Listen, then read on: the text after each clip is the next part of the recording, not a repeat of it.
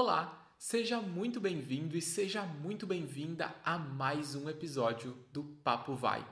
Hoje você vai aprender a usar os pares de adjetivos em português. Sim, nós temos pares de adjetivos que são palavras que descrevem outras palavras, que dão uma característica, que tem escrita parecida e que tem sentido parecido.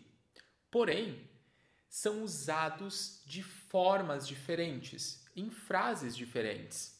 Alguns deles são usados apenas para objetos e outros apenas para pessoas.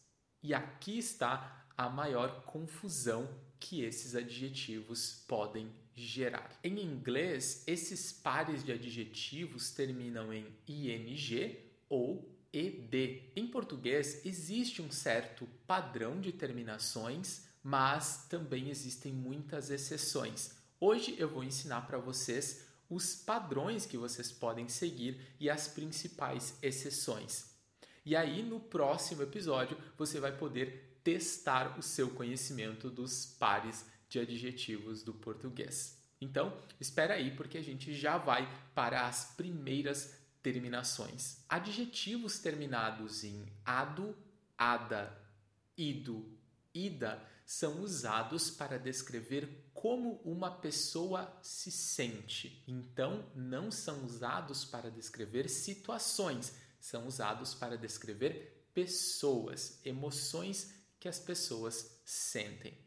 Por exemplo, ela está muito deprimida. O Antônio está chocado. Eu estou muito interessado nesse assunto. A Ana disse que ficou um pouco entediada. Já os adjetivos que terminam em ante, ente, ivo e or são usados para descrever uma pessoa, um objeto ou uma situação. Escute alguns exemplos. A notícia foi deprimente. O acidente foi chocante. Esse assunto é muito interessante. Os alunos disseram que a aula estava um pouco entediante. Você já deve ter percebido que a confusão acontece porque nós podemos usar os dois tipos de adjetivos para descrever pessoas.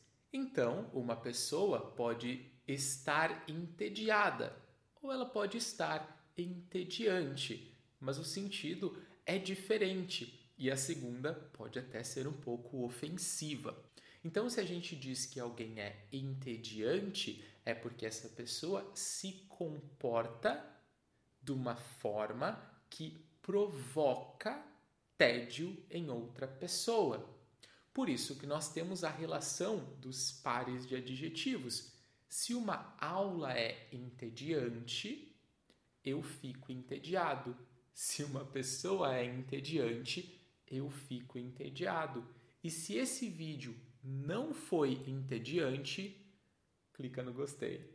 Além disso, você pode compartilhar esse conteúdo com outras pessoas que estejam estudando português, porque isso ajuda muito o nosso projeto a crescer. Também não se esqueça de nos seguir nas redes sociais. Nós temos Instagram, nós temos TikTok e nós também oferecemos aulas de conversação. Se você tiver interesse, basta entrar em contato conosco em alguma dessas redes sociais. Fique agora com o próximo episódio para testar os seus conhecimentos sobre os pares de adjetivos em português.